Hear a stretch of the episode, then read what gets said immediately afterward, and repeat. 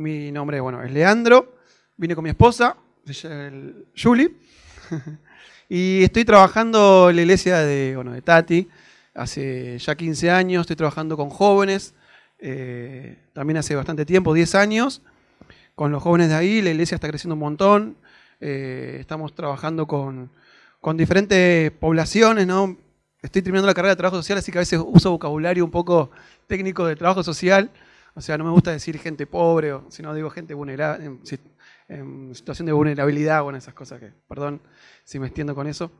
Pero estamos trabajando ahí, hay una casa del niño, se da apoyo escolar, eh, trabajamos todos los viernes con adolescentes y jóvenes, hay aproximadamente 70 entre adolescentes y jóvenes que están yendo, eh, no siempre fue así, empezamos con 10, yo empecé con 2, eh, y se turnaban para venir, un viernes venía uno, otro viernes venía otro, y ahora el grupo está creciendo, hay 10, ya tienen 20 y pico, así que yo tengo 30 años, pero bueno, fue un trabajo de constancia, de, ser fiel a, lo que Dios quería hacer en ese lugar, y estamos creciendo, compramos un lugar, la verdad, nuevo, teníamos una iglesia chiquita, o sea...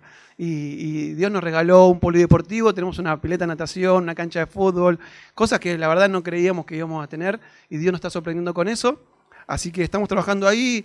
Estoy trabajando también en una, en una institución que se llama GEVA, que es la Juventud Evangélica Bautista, en la zona sur. Estamos ahí coordinando todo lo que tiene que ver con, reuniones ahí. Se hace cada, quinto sábado del año, se hace un encuentro entre las iglesias de ahí con jóvenes. Nosotros en zona sur estamos juntando aproximadamente 700 jóvenes, así que es un número un poco grande para poder trabajar con un solamente un grupo, así que queremos eso que se multiplique, empezar a dividir un poco la, región de zona sur, porque va desde Ezeiza hasta Quilmes, son lugares muy grandes, entonces queremos seguir formando a algunos jóvenes para, para dividir un poco el trabajo y estamos trabajando con eso. Eh, bueno, no quiero extenderme demasiado en eso, pero para presentarme, para que haya un poco más de, conexión entre nosotros y se sientan eh, no sé, más familiarizados conmigo. No, no canto. Pero sí me confunden. Algunos si conocen a Daniel Calvetti, me confunden con Daniel Calvetti. Una vez pasó en Córdoba un campamento, me pidieron una foto. O sea, yo, porque yo te uso lente, hoy me los olvidé. Pero sí, me dijeron, yo la verdad que. podría empezar a autógrafos ahí en una mesita, pero bueno, no, no sé, no sé si me parezco, pero eh, pasó eso, loco. Eh, y bueno, eh, Rodo me pidió compartir, yo le decía a los chicos justo antes de empezar que ya había venido acá a compartir una vez, hace muchísimo, creo que la mayoría, casi nadie estaba, éramos cuatro, cuando, ¿no? Julie era mi, novia y ahora mi esposa, pero habíamos venido a compartir, éramos cuatro o tres, eh, y la verdad que ver cómo creció la iglesia, la otra vez también vinimos para la reunión especial, que donde, ¿cómo se es la palabra? La ordenación de, Rodo y de Ana. Y bueno, estuvo también muy lindo verlos a ustedes, conocerlos, ver cómo, cómo Dios lo está llevando a Rodo y a Ana a un tiempo nuevo como iglesia. Y creo que Dios, entrando más en el mensaje que tengo para compartirles, eh, Dios está llevando a la iglesia a un tiempo especial. Y, quiero empezar a romper, yo tengo algunos problemas con algunos pastores a veces porque yo voy un poco queriendo eh, avanzar un poco más en lo que Dios quiere. Yo la verdad que no me conformo con lo que estoy viviendo con Dios, o ahora ir a una iglesia, o ser líder, o estar a cargo de cierto grupo, o formar parte de ciertos lugares, sino que, yo creo que mi expectativa está en el día de mañana llegar al cielo y que Dios te, que me diga, Leandro, eh, buen siervo fiel, eh, la verdad que estoy contento con lo que hiciste, estoy alegre por todo lo que vos hiciste y, tener no sé, eh, sentir que, Dios está contento con todo lo que hice. No que la gente me, me, aplauda ni que mucho eh, me sienta reconocido, que ocupe espacios, sino que frente a Dios Él se siente orgulloso de mí. Entonces, frente a eso, no, me puedo conformar con alcanzar algunos objetivos. Y, yo sé que, Dios quiere que la iglesia, la iglesia de, Él, pueda renovarse, pueda eh, crecer. Por eso estoy queriendo romper un poco cuando me dicen a qué iglesias vas, yo en realidad voy tengo una congregación. Es un lugar donde nos congregamos, donde nos juntamos un grupo de personas que creemos en Cristo y nos juntamos a poder compartir de Él, crecer en Él. Y, me gusta pensar a la iglesia como algo más grande. No solamente como esto, como, como, las personas que estamos acá, sino que la iglesia es mucho más grande. O sea, hay, en Argentina tenemos miles de iglesias y el, grupo, el número está creciendo, no creo que al nivel que Dios quiere que crezca, pero sí que está creciendo y, nos quiere transformar la mentalidad, ¿no? No pensar que lo que podamos hacer acá es lo único que se, está haciendo tal vez en Capital, sino que hay otras iglesias que también eh, Dios quiere mover para que podamos empezar a trabajar en conjunto. Y con todo eso, yo creo que el mensaje que les vengo a traer no tiene que ver solamente con lo que Dios tiene preparado para ustedes solamente, sino con lo que Dios quiere hacer con todos. Si Dios solamente le da una palabra a alguien, eh, considero que, Él no es egoísta para decir yo tengo un mensaje para solamente esta iglesia y nada más, sino que el mensaje es para, para toda su iglesia. ¿Sí? ¿Me explico con lo que quiero decir? Un poco para que nosotros podamos levantar la cabeza y poder ver y poder entender que, que Dios tiene un plan especial, un plan perfecto. Y en ese plan perfecto nosotros como individuos tenemos una parte, una porción que cumplir para que eso se logre. ¿sí? Así que me gusta que podamos entender eso. Muchas veces nos concentramos en las actividades de nuestra congregación, nos concentramos en lo que tenemos que hacer. Hoy me, me, toca ser ujier, hoy me toca estar en la adoración, hoy me toca repartir y es importante que podamos tomar ese rol pero entendamos que Dios quiere hacer algo mucho más grande. No sé si a ustedes les pasa cuando están en sus trabajos, en la facultad o con grupos de amigos, van encontrando gente que es cristiana. Yo hace 10 años en la escuela decía que era cristiano y un poco me apedreaban ahí en el lugar y nada, me apartaban del, grupo, ¿no? Hoy en día lo puedo decir igualmente me quieren apedrear, ¿no? Pero eh, encuentro otros chicos que están queriendo descubrir algo nuevo. Entonces veo cómo Dios eh, está queriendo hacer cosas eh, grandes en todo esto. Y una de las palabras que, Dios me traía en este tiempo era la palabra libertad. ¿sí? Le pido perdón por no ser tan autodidacta, se dice, o tecnológico con el tema de PowerPoint.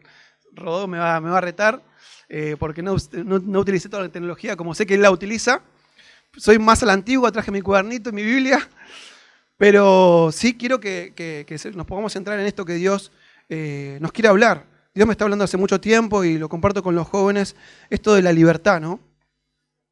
Eh, ¿Qué es la libertad? Cuando uno le dice libertad, eh, a mí al principio me, me, pasaba la palabra, se me venía la palabra esclavitud también, ¿no?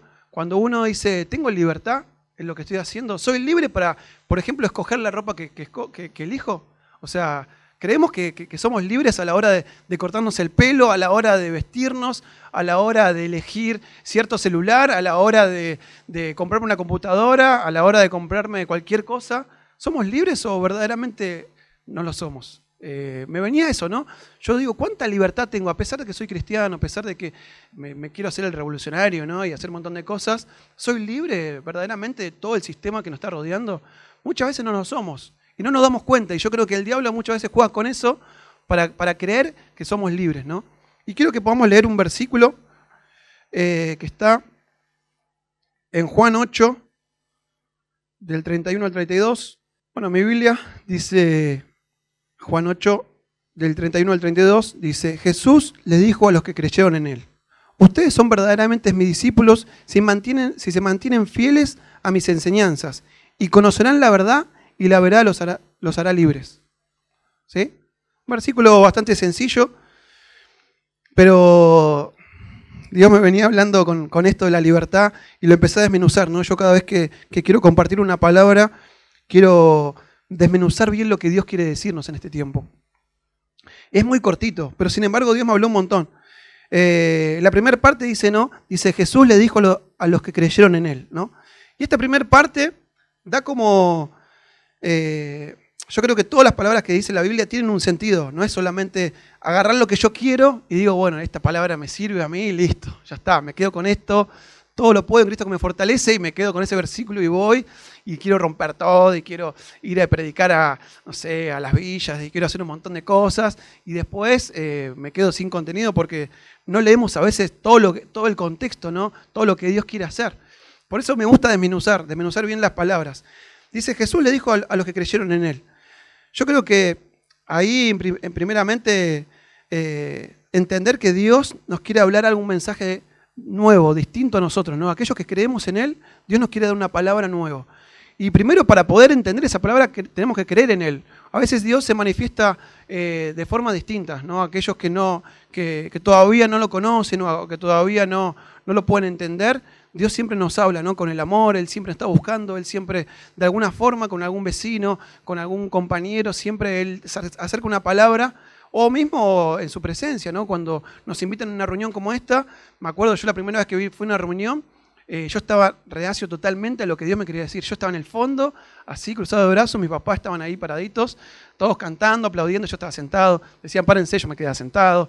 Eh, levante la mano, ¿quién? Yo me quedaba ahí quietito. Hasta que en un momento el pastor dice, ¿no? Dice, bueno, a todos aquel, aquellos que, que, quieren recibir a Cristo en su corazón, ¿no? Y que él entre, pueden levantar la mano. Y yo estaba ahí, yo era católico, católico apostólico romano. Tenía ahí mi estructura, mi religión me quedaba con eso.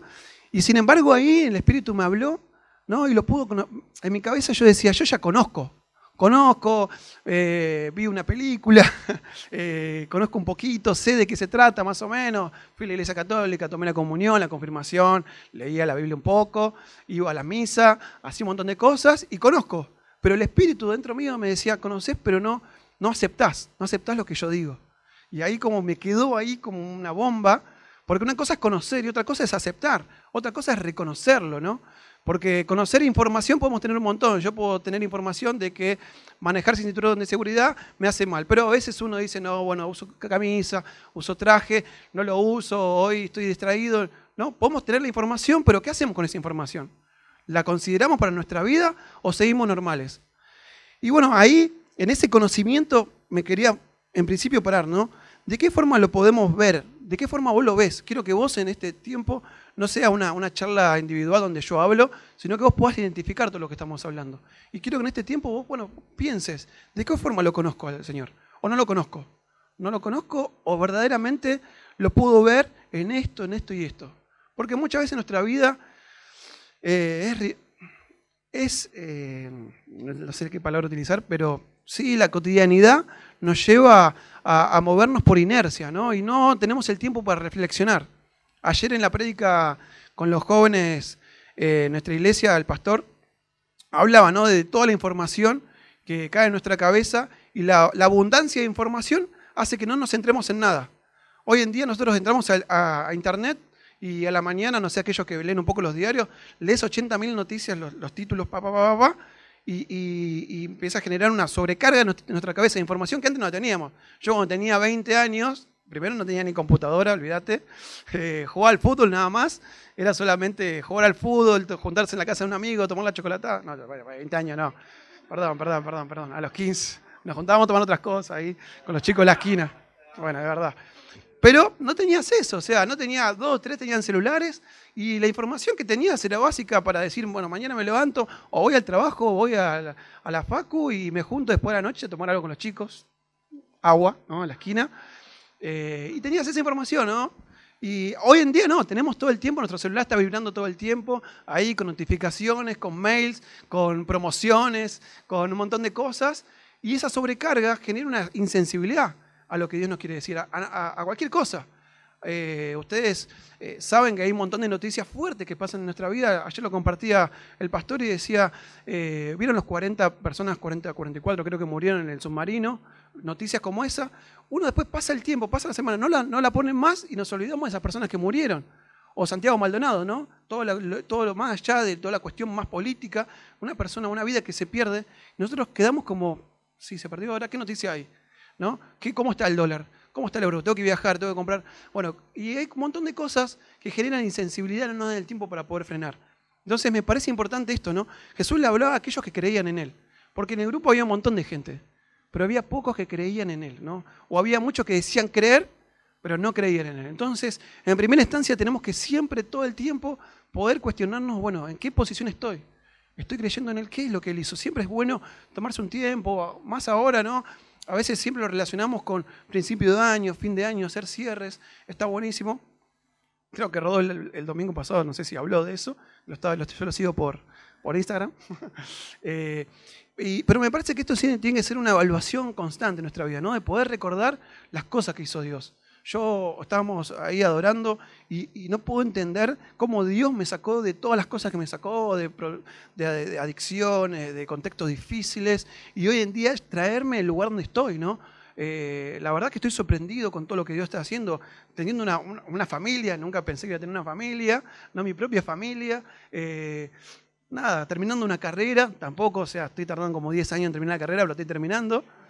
Pero bueno, eso demuestra que la constancia. Y hoy Dios, eh, hace poco me cambió de trabajo, la verdad que es un testimonio, lo cuento. Estaba trabajando en un barrio, en la Villa 31, como soy trabajador social, estoy trabajando mucho con lo social, y en diciembre me llaman para trabajar en el Congreso. Yo decía, ah, pará, soy yo. Digo, hace 10 años estaba tomando una birra en la esquina y ahora estoy acá. Y tuve una entrevista con un diputado y me pidió poder, poder ser parte del grupo de él, un asesor. Eh, por toda la experiencia que tengo en lo social, trabajé mucho tiempo en lo social, y yo me sorprendo de lo que Dios digo, Dios, mirá, nunca no es que yo estoy haciendo campaña, tirando folletos de mi nombre por todos lados y viendo de dónde puedo agarroñar algo, sino que Dios me lleva a este lugar y yo digo, ¿cómo me puedo olvidar de todas las cosas que Dios hace en mi vida, no? Como esa, como otras cosas que no me son tan lindas, ¿no? Pero que como mi papá también, que tuvo un problema de salud, tiene tienen parálisis en la mitad del cuerpo. Sin embargo, digo, mirá cómo Dios nos cuida, cómo Dios, papá era el, que proveía en la casa y él tuvo un problema 2 ACV y quedó con la, mitad del cuerpo paralizada eh, y él era el sustento económico de nuestra casa. Y, nos quedamos sin ese sustento económico. Yo tenía mi trabajito, pero ganaba apenas me pagaba mi cotita de helado, todo, o sea, me compraba mi ropita solamente para eso, pero sabía que atrás mío estaba mi viejo. No sé si a algunos les pasa, a otros no tienen esa posibilidad, pero yo sabía que, les, bueno, no llego este mes, les pido a mi viejo. Bueno, se terminó todo eso, se terminó el sustento en la casa y Dios nunca nos dejó de hacer faltar nada, ni comida, ni pagar cuentas, ni endeudarnos. Eh, y en ese proceso, ¿sí? pruebas tras pruebas, mi mamá le agarra cáncer de mama, la operan, todo esa, un montón de cuestiones, ¿no? Y, y yo no puedo dejar de ver la fidelidad de Dios en mi vida. O sea, cómo Él es fiel como Él me fue llevando un montón de cosas, trayendo, llevando a lugares que yo nunca iba, a imaginar y, y cómo Él me, va llenando cada día. Pero yo no puedo desviar de eso. Todo el tiempo tengo que estar eh, recordando estas cuestiones, recordando que en este lugar donde me puso Dios es para algo. Eh, no estoy pensando, oh, voy a ganar más plata, ahora voy a ver qué chachullo puedo hacer. Sino digo, Dios, ¿vos qué querés hacer? Porque por algo me trajiste acá y estoy seguro que algo especial hay en todo esto. Entonces, me parece importante que esto es un ejercicio que yo lo hice a voz abierta, ¿no? De, contarle todas estas cosas, pero es algo que ustedes todo el tiempo lo tienen que hacer.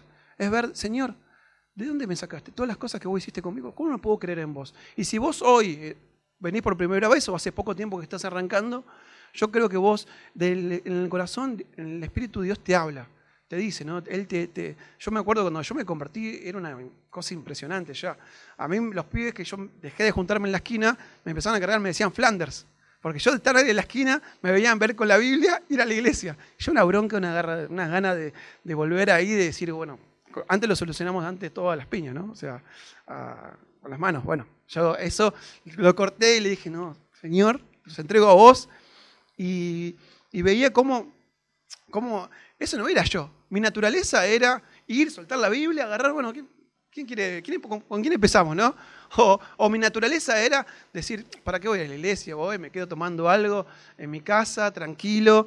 Eh, esa era mi naturaleza, pero en el corazón Dios me hacía sentir que no era el lugar. Entonces, cuando uno empieza, esto lo hablo más para las personas que están empezando, el Señor te empieza a, hacer sentir cosas que antes no sentías. Yo iba al boliche, bailaba, trabajaba, trabajaba o sea, todo el tema de la seducción la tenía reclara, ¿viste? Con, con todo el chamullo, ¿no? Porque el único que tenía chamullo, bueno, entonces una herramienta que uno la, ejercía ahí.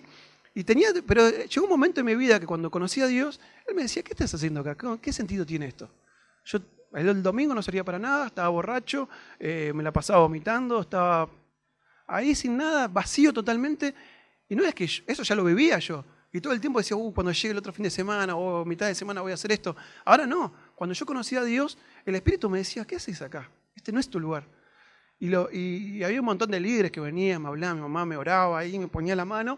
Y lo que verdaderamente me hizo cambiar fue lo que Dios me decía. Entonces, eh, yo creo que, que, cuando nosotros nos acercamos a Él, en primera instancia Él nos, nos habla, nos, muestra qué es lo que Él tiene y uno lo siente, ¿no? Y después cuando pasa el tiempo, cuando pasan los años de creyente, de, de cristiano, eso, eso se va como como vieron, algunos dicen, ¿no? En algunas prédicas, en esto que se pierde el primer amor, ¿no? Esa sensación emocional de, querer todo el tiempo estar con Dios, de leer la Biblia todo el tiempo. Eso lo perdí, pero no perdí a veces eh, la convicción de que Él tiene algo especial para mi vida. Entonces, por un lado, aquellos que empiezan lo van a, lo van a poder sentir en la medida que se vayan abriendo y van a escuchar su voz. Eh, en diferentes lugares. Y por otro lado, aquellos que vienen hace mucho tiempo creyendo en Dios, eh, tenemos que aprender a poder recordar todas esas promesas que nos hizo o todas las cosas que Él nos hizo vivir, ¿no? para poder entrar en, eh, en lo que tiene preparado. Esa es la primera parte, miren todo lo que saqué de un pedacito, ¿no? Jesús lo dijo a los que creyeron en Él. Y después sigue diciendo, ustedes son verdaderamente mis discípulos si se mantienen fieles a mis enseñanzas. Y bueno, y ahí también pasaba lo mismo. Dice, ustedes son eh, verdaderamente mis discípulos. Y dice verdaderamente, si lo dice así, puede ser porque podemos ser falsos discípulos, ¿no? Podemos tener una actitud falsa frente a Cristo.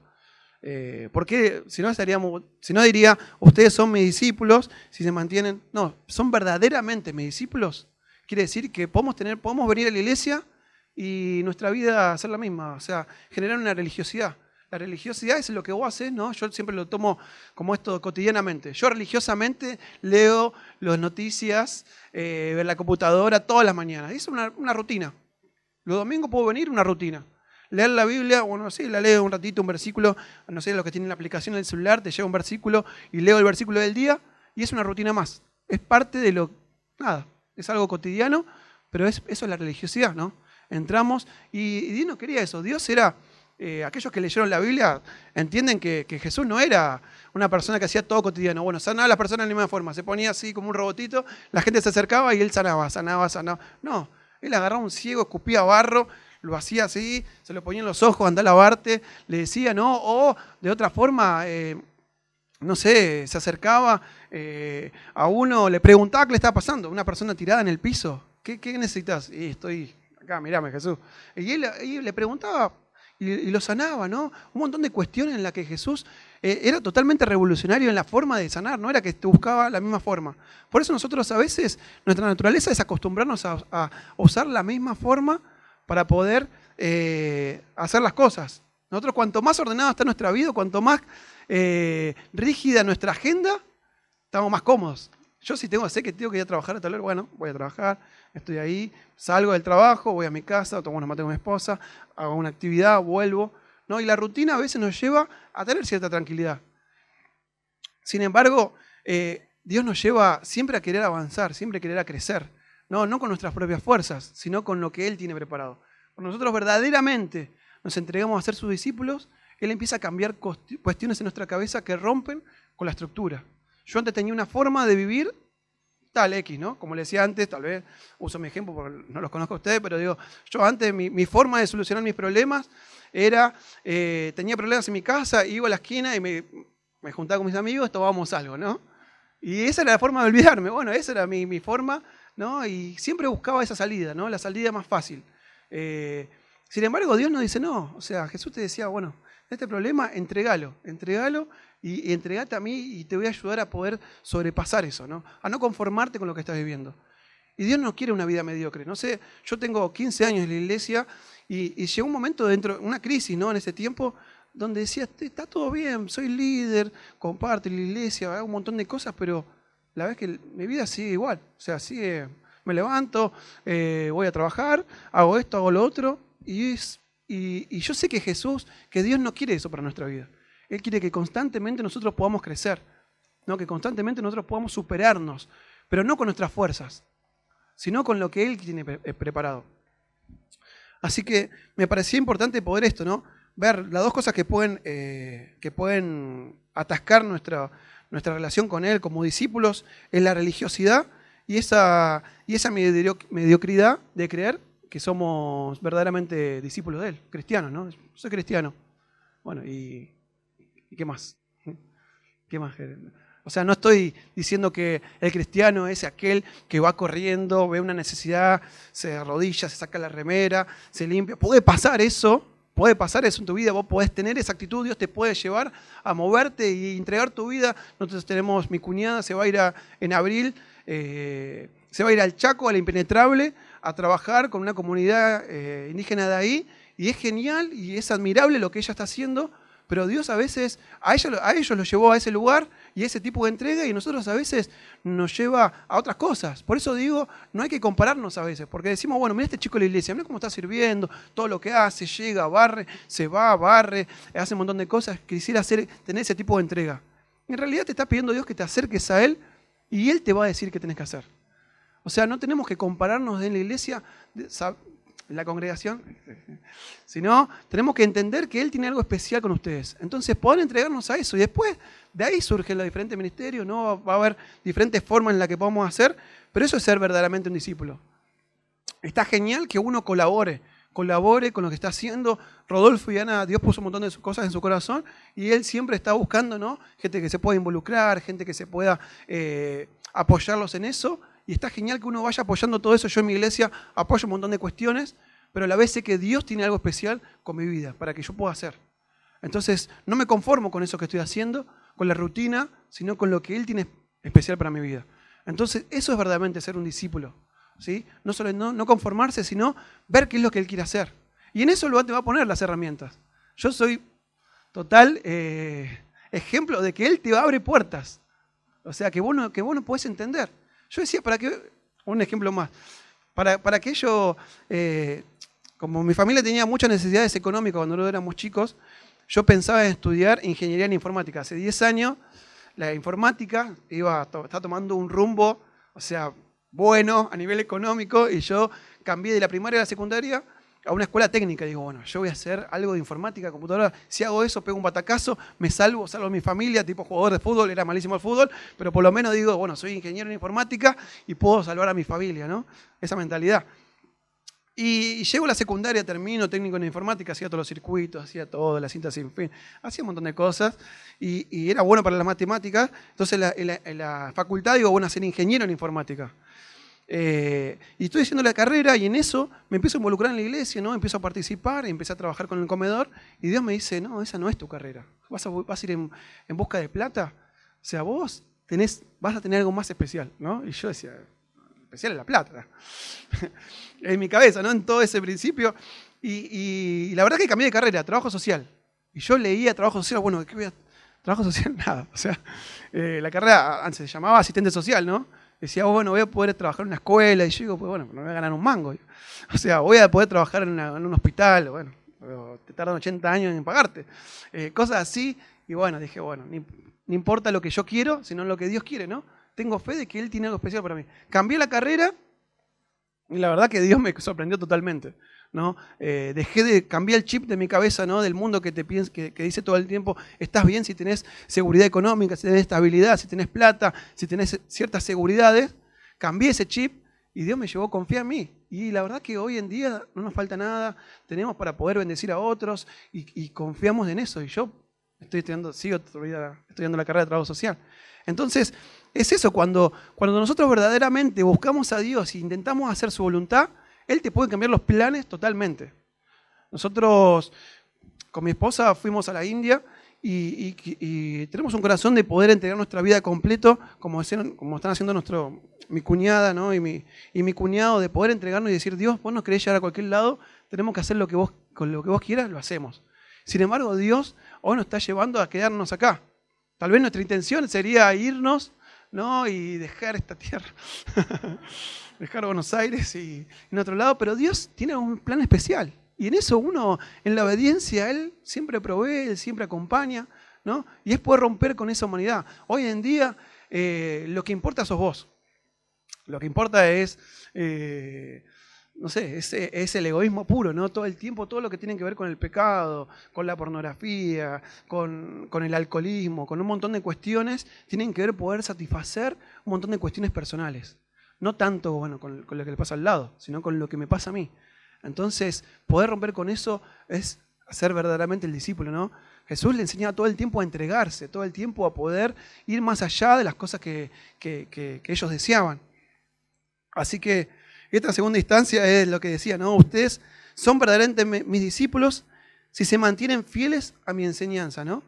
Y eso también, o sea, ¿cómo lo podemos identificar cuando, cuando verdaderamente somos sus discípulos? Cuando rompemos todas las estructuras y nos mantenemos fieles a Él, a lo que Él nos dice. Como le decía, a mí un día me dijo cambiar de carrera y yo me mantuve fiel y estoy llegando a la facultad, unas ganas de dejar la facultad tenía, yo veía a todos mis compañeros se recibían 10 años con la facultad ahí y, Él es fiel. O sea, y Él, y él nos muestra eso de, de, poder cubrir todo lo que nosotros nos está pasando. Eh, y, le está buscando que nosotros también seamos fieles, ¿no? Esto es lo que le decía también. Es muy difícil hoy en día ser fiel, ¿no? Porque constantemente uno busca satisfacer las necesidades. Por ejemplo, en aquellos que tienen una pareja, eh, uno dice, bueno, yo voy a ser fiel hasta lo último, ¿no? Y todo el tiempo vienen tentaciones, todo el tiempo viene gente a querer machacar eso que, es la fidelidad. Hoy en día eh, lo, menos común es ser fiel. O sea, yo digo, voy con mi grupo de amigos de trabajo eh, casados era, era yo solo. o sea, éramos 60, yo solo casado. O sea, eso, eso y, hoy en día es mucho más abierto, ¿no? Todas las cosas. Yo, una compañera de trabajo me decía, no, yo decidí con mi pareja tener una relación abierta y eh, yo estoy con cualquier persona, no se lo digo, pero estoy con cualquier persona y él está con cualquier persona, tampoco me lo dice, pero nosotros somos pareja. Entonces yo decía, ¿cuánto de, de fidelidad podemos llegar? Antes yo me acuerdo cuando yo tenía novia hace 20 años, de 20 años no, o sea, 10 años, estoy mal con los números, pero cuando uno tenía eso, eh, veía en las familias, veía, ¿no? Tal vez en nuestros padres, cierto grado de, fidelidad. Hoy en día se rompió totalmente, ya no existe eso, ¿no? Y cada vez se va profundizando más. Nosotros, ¿cuánto más nos cuesta ser fieles a Dios? ¿Cuánto más nos cuesta poder acercarnos a Él? ¿No vivimos en nuestra vida, con, en nuestra relación con Dios? Dios nos pide que podamos hacer fiel a Él, que nos acerquemos, que nos entreguemos, que dejemos esto y no podemos. ¿No? Y, pero yo creo que esta fidelidad de la que Dios está hablando en este momento es de poder permanecer, ¿no? de poder permanecer, de poder estar, a pesar de las cosas que vengan, a pesar de lo que te bombardeen, a pesar de las tentaciones. Porque yo sé que lo más fácil para cualquiera de ustedes es dejar de venir a la iglesia. Yo llego a un momento que es más fácil dejar de venir a la iglesia que seguir viniendo, porque es tanta la presión que tengo, es tanto eh, el empuje que todos me tienen. Parece que estoy caminando por la calle y todos me quieren meter la traba. Digo. O sea, no veo ninguno que me pueda tirar un centro. Hasta que paro el día y cierro los ojos y digo, mirad todas las cosas que me venía hablando Dios. O sea, no puedo dejar todo, todo eso, esos planes, todo lo que Él me hizo vivir, yo no puedo negarlo. No puedo decir, no, Dios no existe. Porque yo lo vi en mi familia, lo veo, eh, entonces, eh, los animo esto también, ¿no? A ser, a ser fieles, ¿no? Él decía, sean fieles, sean fieles y ahí verdaderamente vamos a, voy a poder ver que son mis discípulos. Y por último dice, y conocerán la verdad y la verdad, la verdad los hará libres. ¿No? Y, y yo creo que, que, lo que Dios quiere en nuestra vida es que tengamos una verdadera libertad. Como al principio decía, cuando uno piensa en libertad, piensa en esclavitud. Y, creo que, lo peor que nos puede pasar es, es dejar de, buscar su presencia y dejar de, creer que Él nos pueda hacer libres. Como les digo, hace 15 años que voy a la iglesia y este último tiempo me daba cuenta que no era libre, que, era, que mi vida era una religiosidad, que mi vida era una rutina constante de hacer lo que sabía que era bueno, pero no era libre. O sea, mis pensamientos estaban totalmente bombardeados por cosas que pasaban a mi alrededor. Y yo decía, Señor, no soy libre para nada. Me daba cuenta que no era libre, que era esclavo de, las cosas que me, rodeaban, de las publicidades, de, lo comercial, ¿no? de, poder consumir un montón de cuestiones. Y yo decía, Señor, esto no es lo que vos querés. Y ahí Dios me llevaba ¿no? a poder repasar este versículo una y otra vez. Por eso me parecía como importante poder compartirles, este es un tiempo nuevo donde tenemos que buscar esa libertad, donde podamos ver verdaderamente creo en Él? Y si no lo creo, está bueno decirlo. Yo otra vez con un adolescente me juntaba y me dice, no, no creo en Dios. Creo que no creo. Y está, está en un montón de cuestiones, está en un montón de. Está, puede estar en la adoración, no lo voy a decir porque está mi esposa, para que ella no, sepa quién es. Pero eh, es una persona activa. Eh, un adolescente está, está activo y dice, no sé si creo en Dios. Entonces yo viendo esta palabra decía, bueno, estamos mal de principio. O sea, no, no, es que lo reté y dije, bueno, vos sos un fariseo, escriba, alejate de mí, eh, sino que le dije, bueno, si, si, vos no, conseguís libertad, si te sentís atormentado por el pecado, un montón de cosas, y llegas a dudar de Dios, bueno, volvemos al principio. identifica dónde viste a Dios en tu vida. ¿Lo viste alguna vez o nunca lo viste? Si nunca lo viste, vamos a orar para que vos puedas ver, para que tus ojos puedan ser abiertos y puedas entender que hay un montón de cosas que pasaron en tu vida o que están pasando que Dios está permitiendo o que Dios te quiere dar. ¿no? Y ahí vas a entenderlo. Porque creo que eh, no es importante que nosotros eh, únicamente seamos miembros de una iglesia, sino siempre digo lo mismo, ¿no? Una cosa es ser miembro y otra cosa es ser un discípulo. El miembro asiste, marca fecha así, tic, estoy acá, listo, vengo, me siento, siento, aplaudo. Eh, y el discípulo no, el discípulo está constantemente buscando, Señor, ¿qué querés? Señor, ¿qué querés? ¿Qué tengo que hacer? ¿Dónde tengo que estar? ¿Qué, qué, qué, otra cosa puedo hacer? Además de colaborar, ¿no? Una actitud distinta tiene el discípulo, ¿no? Eh, y yo le decía, bueno, lo importante es poder tener un encuentro. Yo a los, jóvenes también siempre le digo, a mí no me importa tanto que vengan, algunos me decían, no, me dicen Canu a mí, es un apodo que me quedó del barrio, me dicen Canu por un jugador de Nigeria, pues soy morocho, bueno, es otra cosa. Entonces, eh, ellos me dicen, che, Canu, no voy a ir al grupo. Está bien, no, no, vengas. O sea, no tenemos grupos, células, no sé si lo hacen, pequeños grupos, nos juntamos en la semana. Me dice, ¿por qué no le encuentro sentido? está bien. Yo te pido sí que vos le dediques unos minutos en tu casa, en cualquier parte, estés a sola y que puedas abrir tu corazón porque sé que Dios te va a hablar en ese lugar. No hace falta que a veces venga de forma religiosa, venga, estés ahí, me des la cara, sino que vos puedas tener un encuentro. Lo importante es poder tener un encuentro. Si tu vida no tiene un encuentro verdadero y vos no puedes identificar, no puedo decir, si yo te pregunto a vos y vos no sabes dónde identificar a Dios, no hay un encuentro verdadero. Y después el resto te va a ser, va a ser religiosidad. Yo prefiero que cada uno de nosotros y cada uno de los jóvenes cuando me, toca trabajar tengan un encuentro verdadero y a partir de ahí su vida va a cambiar. Si no, es religiosidad. Yo antes iba a la iglesia católica porque mis papás se iban, porque mis abuelos se iban, me hacían llevar a la Virgen en el campo ahí, el hombro, y era algo religioso. ¿no? Mi vida cambió cuando tuve un encuentro con Él. Entonces, como dice esta palabra, ¿no? Eh, Jesús le dijo a aquellos que creyeron en Él, que pudieron creer, que lo pudieron ver, que lo pudieron identificar. Si tu vida no lo puede identificar, va a ser difícil que después puedas vencer un montón de tentaciones, vencer a veces tu carácter, vencer un montón de cuestiones en tu cabeza. ¿No? A veces queremos que Dios solucione todo eso, ya, bueno, ahora sí. No, el Señor a veces tiene esa misericordia y hace milagros de nuestra vida. Yo lo vi con un montón de personas, de hacer milagros y la persona decir, listo, ya está, cumplió Dios, me voy a mi casa. A veces Dios tiene misericordia, pero lo más importante no es solamente que te solucione un problema, sino lo más importante es que tu vida cambie. Entonces, si vos empezás a creer, si te abrís a lo que Él tiene, si abrís tu corazón, Él te va a hablar. De alguna forma te va a hablar. A mí un montón de cosas, a mí me pasaron cosas loquísimas en la calle que tenían que ver con esta, con esta libertad. Cuando, cuando yo empecé la iglesia era ese fanático de Dios que iba, leía la Biblia, hablaba a una persona así, decía, Señor, ¿qué tengo que hacer? Listo, lo hago. Eh, así, bien afilado estaba. Eh, y, me parecía importante eso, ¿no? Yo me, tocó hablar con gente en la calle que no conocía y que, y que Dios me decía una palabra, yo, porque yo al principio también me hago acá al vivo, pero cuando, cuando Dios me decía hablar a esa persona, yo, ¿qué le voy a decir? No la conozco. Hola, Jesús te ama. Y me voy corriendo. Eh, y una vez me pasó que estaba así en la facultad entrando con mis auriculares, escuchando música cristiana full, sí, sí, con los ojos cerrados, no mirando a nadie. Y, y Dios me dice, habla a esta persona. Una persona estaba repartiendo folletos y estaba con una cara de, si Dios no me lo decía, igual me daba cuenta que le tenía que hablar porque estaba así. Como casi llorando. O sea, era que estaba mal la persona. Y yo camino, paso y siento eso, ¿no? Decir, hablale, decirle algo. Yo, nada, ¿qué le voy a decir? mi cabeza, ¿viste? La música, capaz me está lavando la cabeza. Y no podía seguir. Entonces vuelvo y, digo, ¿qué le voy a decir? ¿Qué le voy a decir? Hola, eh, mirá, esto es re loco, para mí también, le digo, pero eh, yo creo que Dios te está buscando. Y la persona se pone a llorar, así, plan, se pone a llorar, se pone a llorar. Hace una semana que dejé de la iglesia, me empieza a decir, me empieza a contar un montón de cosas. Yo estaba así como, poco más me pongo a llorar yo porque, por cómo Dios me había utilizado. Porque no sé si. Pero era tan, era tan loco, ¿no? Y, y, esas cosas me marcaron mi vida. Pasó hace mucho tiempo, eh, pero cosas que marcaron mi vida, que dije, es, una, es algo rarísimo. Y eso pasa cuando, cuando todo ese proceso que veníamos hablando eh, impacta tu vida, ¿no? Cuando uno tiene libertad, verdaderamente puede...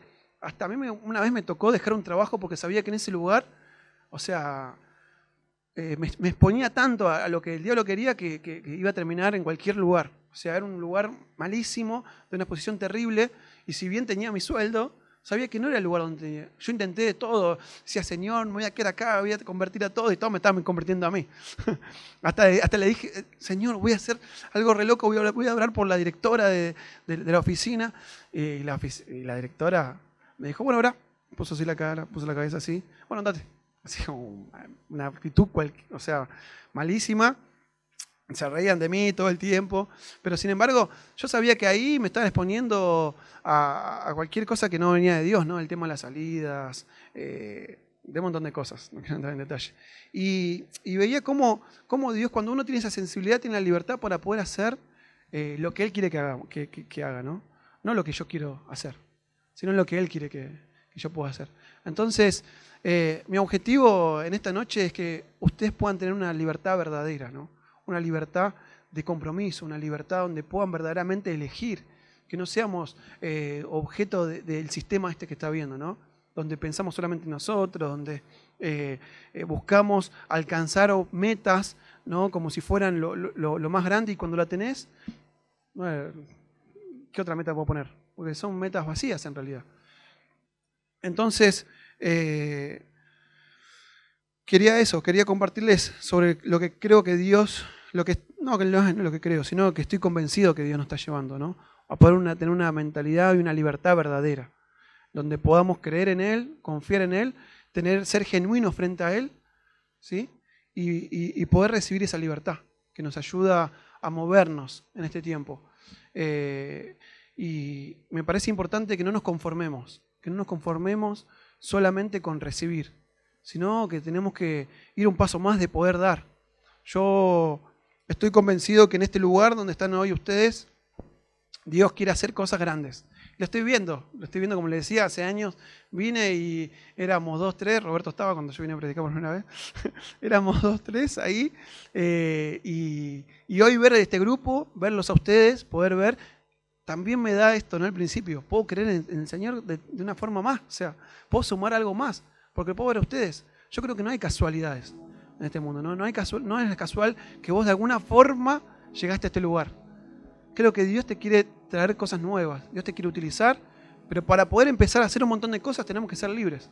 Si no, todo lo que hagamos, o sea, nos va a desgastar y nos va a caer, va a ser algo superficial. Para que su vida verdaderamente experimente algo nuevo y especial, nuestra cabeza tiene que estar libre. Nuestro, nuestro ser tiene que ser eh, una tener una experiencia de libertad genuina con el Señor. Y le decía a los chicos que me parecía importante que la última palabra la tenga Dios, ¿no? Y que en este tiempo, ustedes donde estén, puedan empezar a pensar en lo que hablamos. Seguramente algunos, como siempre Dios hace, ¿no? A veces con una forma o con una palabra, una prédica, Dios nos habla con algo que estamos viviendo, a otros con otra, con otra forma. Pero que este último tiempo sea un tiempo donde puedan estar orando y puedan pedirle al Señor, ya sea libertad, ya sea eh, que puedan ser genuinos frente a Él, que sea un espacio de, donde se sinceren con Dios, ¿no? en la actitud que estén, en el momento que estén viviendo.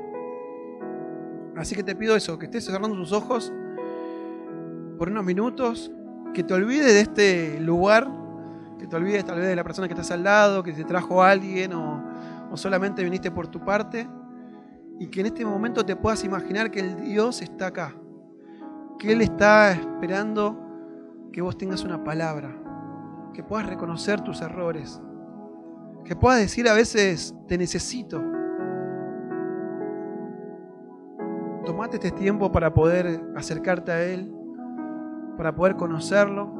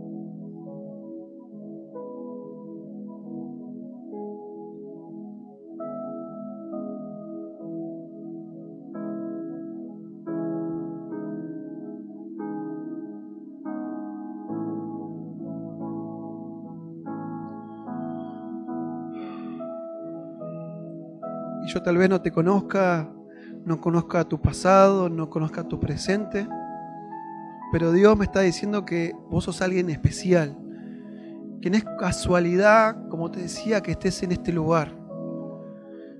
Dios hoy nos quiere hacer libres. No importa los años que tengas de cristiano, no importa si conoces la Biblia del principio al fin, si la conoces en varios idiomas, no importa, no importa lo que viviste, sino importa lo que Él hoy te quiere decir o Él hoy quiere reconfirmarte.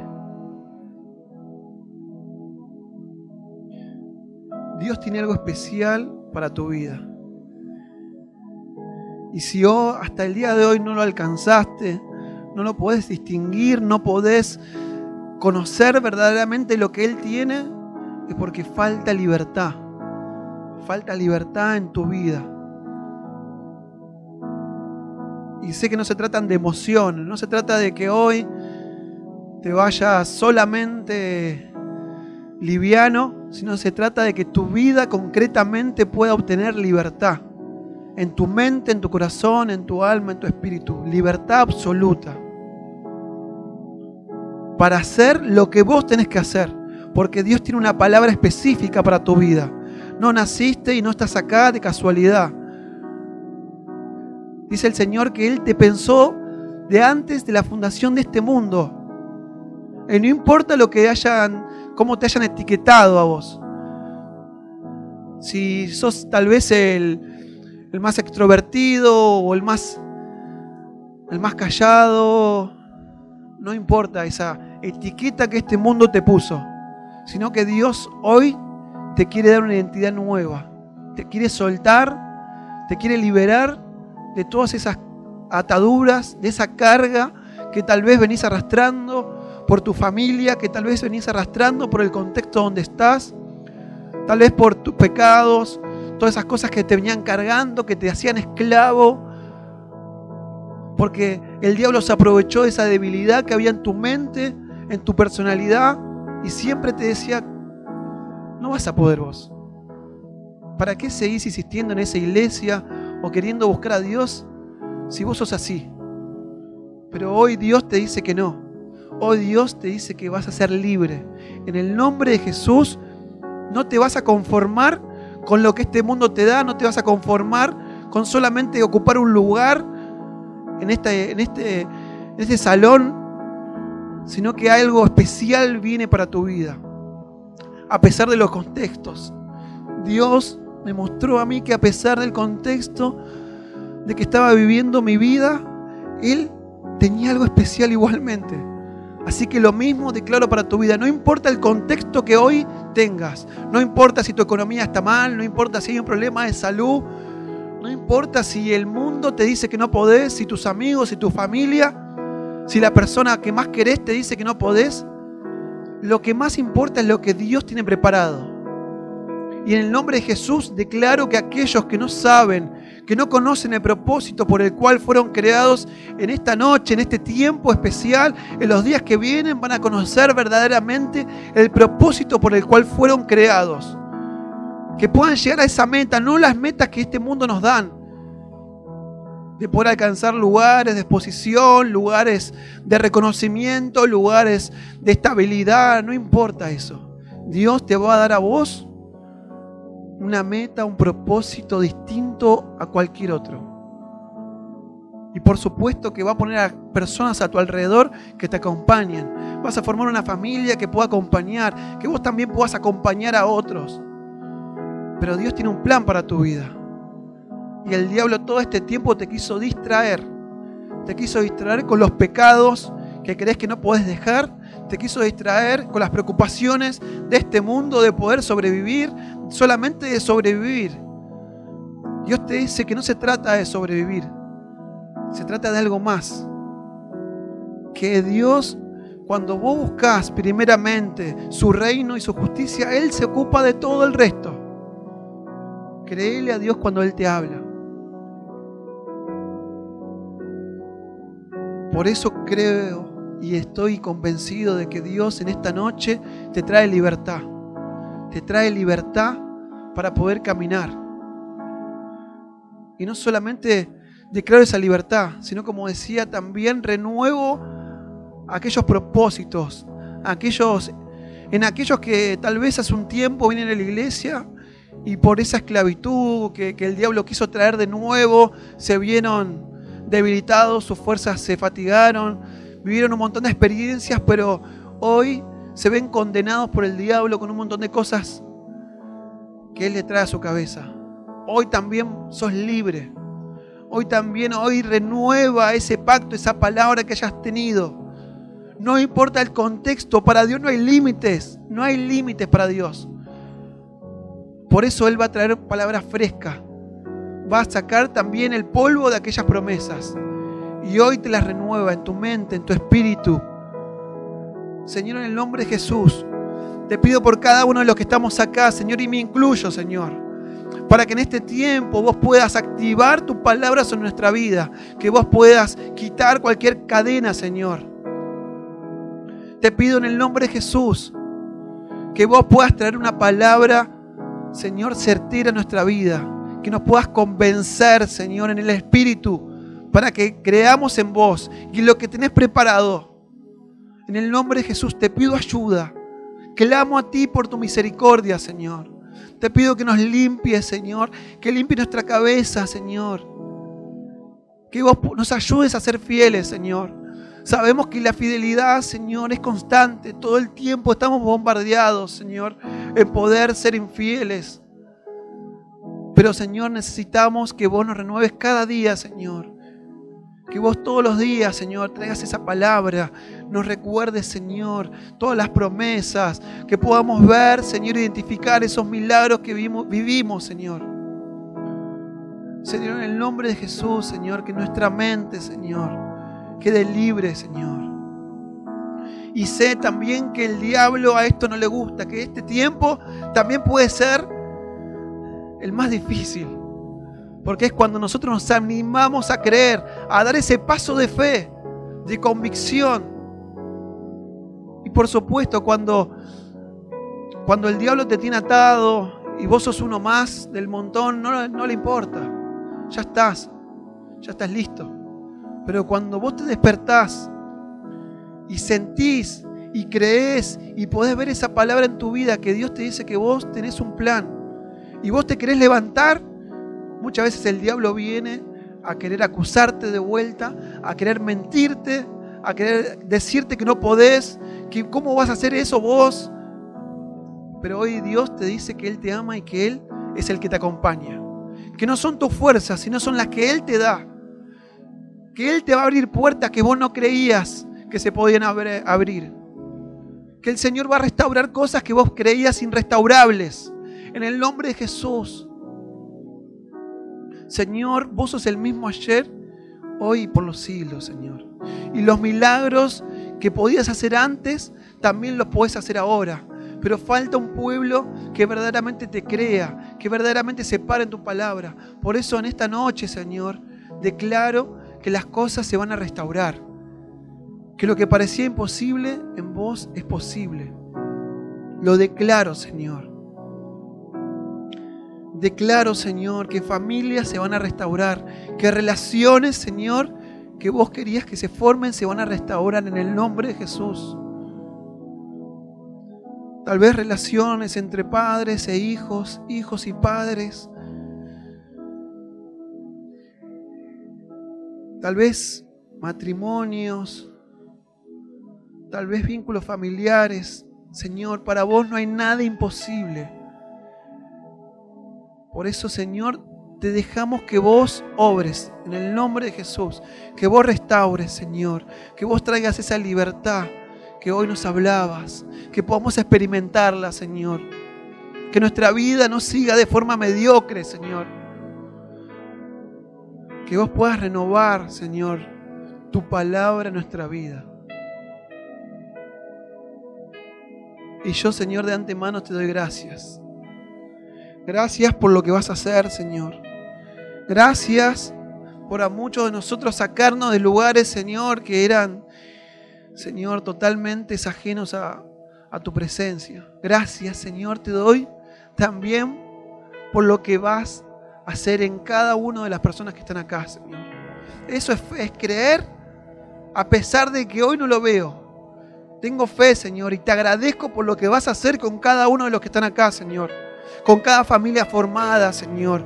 Con cada, Señor, con cada puesto de trabajo que va a traerte gloria a vos, Señor. Con cada artista que esté acá, Señor, que refleje tu gloria. Con cada hasta empleado, Señor, que pueda hacer un trabajo que lo demás, Señor, no puedan entender cómo esa persona tiene tanta fe, tanta alegría, a pesar de su contexto. Señor, sé que las personas que están acá, que mi vida, que sus vidas no van a ser igual, Señor. En el nombre de Jesús, que vos hacer, vas a hacer algo nuevo, Señor. Y te doy gracias. Gracias en este tiempo. Seguimos hablarnos, seguimos ministrando. Gracias por todo lo que vos tenés planeado. En el nombre de Jesús, Señor.